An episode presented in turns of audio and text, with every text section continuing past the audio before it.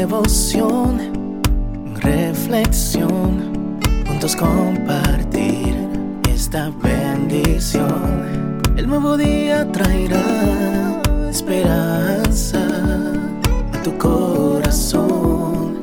Qué bendición. Darwin Rodríguez, el podcast. Meditaciones matinales para adultos. Cada día más sabio, escrita por el pastor Alejandro Bullón. ¿Quién? ¿Quién subirá al monte de Jehová? ¿Y quién estará en su lugar santo? Salmos 24, 3.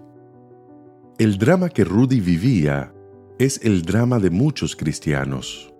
Sabía todo lo que debía hacer y conocía también lo que no debía hacer.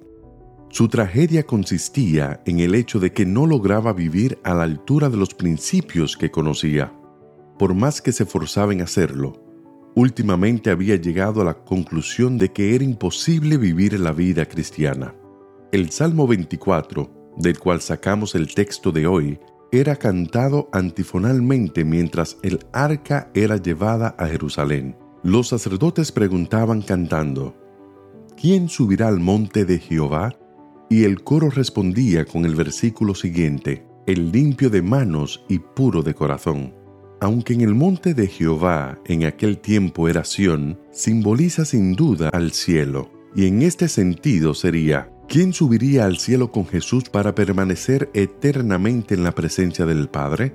La respuesta es un requisito imposible de ser cumplido desde la perspectiva puramente humana, el limpio de manos y puro de corazón. Tú puedes limpiar tu cuerpo, lavar tu ropa, desinfectar tu piel, pero el corazón.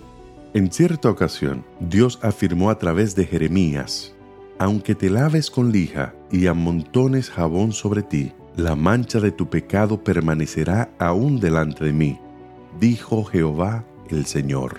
Nadie en este mundo puede purificar el corazón y las intenciones íntimas la cultura y la educación humanas pueden ayudarnos a desafiar, a aparentar y a disimular los deseos ocultos. Pueden refinar nuestras actitudes externas, pero no pueden purificar el corazón.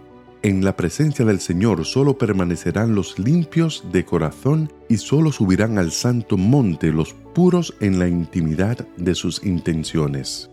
Cuando Jesús le habló a sus discípulos acerca de las mansiones celestiales que irá a preparar, Tomás preguntó ansioso, ¿Cómo podemos saber el camino?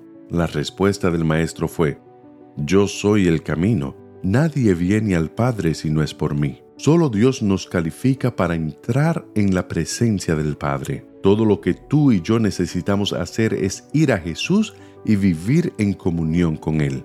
Por eso, ante la pregunta, ¿Quién subirá al monte de Jehová? ¿Y quién estará en su lugar santo? Responde, por la gracia de Jesús y en su nombre, espero estar allí. Que Dios te bendiga en este día. Sé fuerte y valiente. No tengas miedo ni te desanimes, porque el Señor tu Dios está contigo donde quiera que vayas.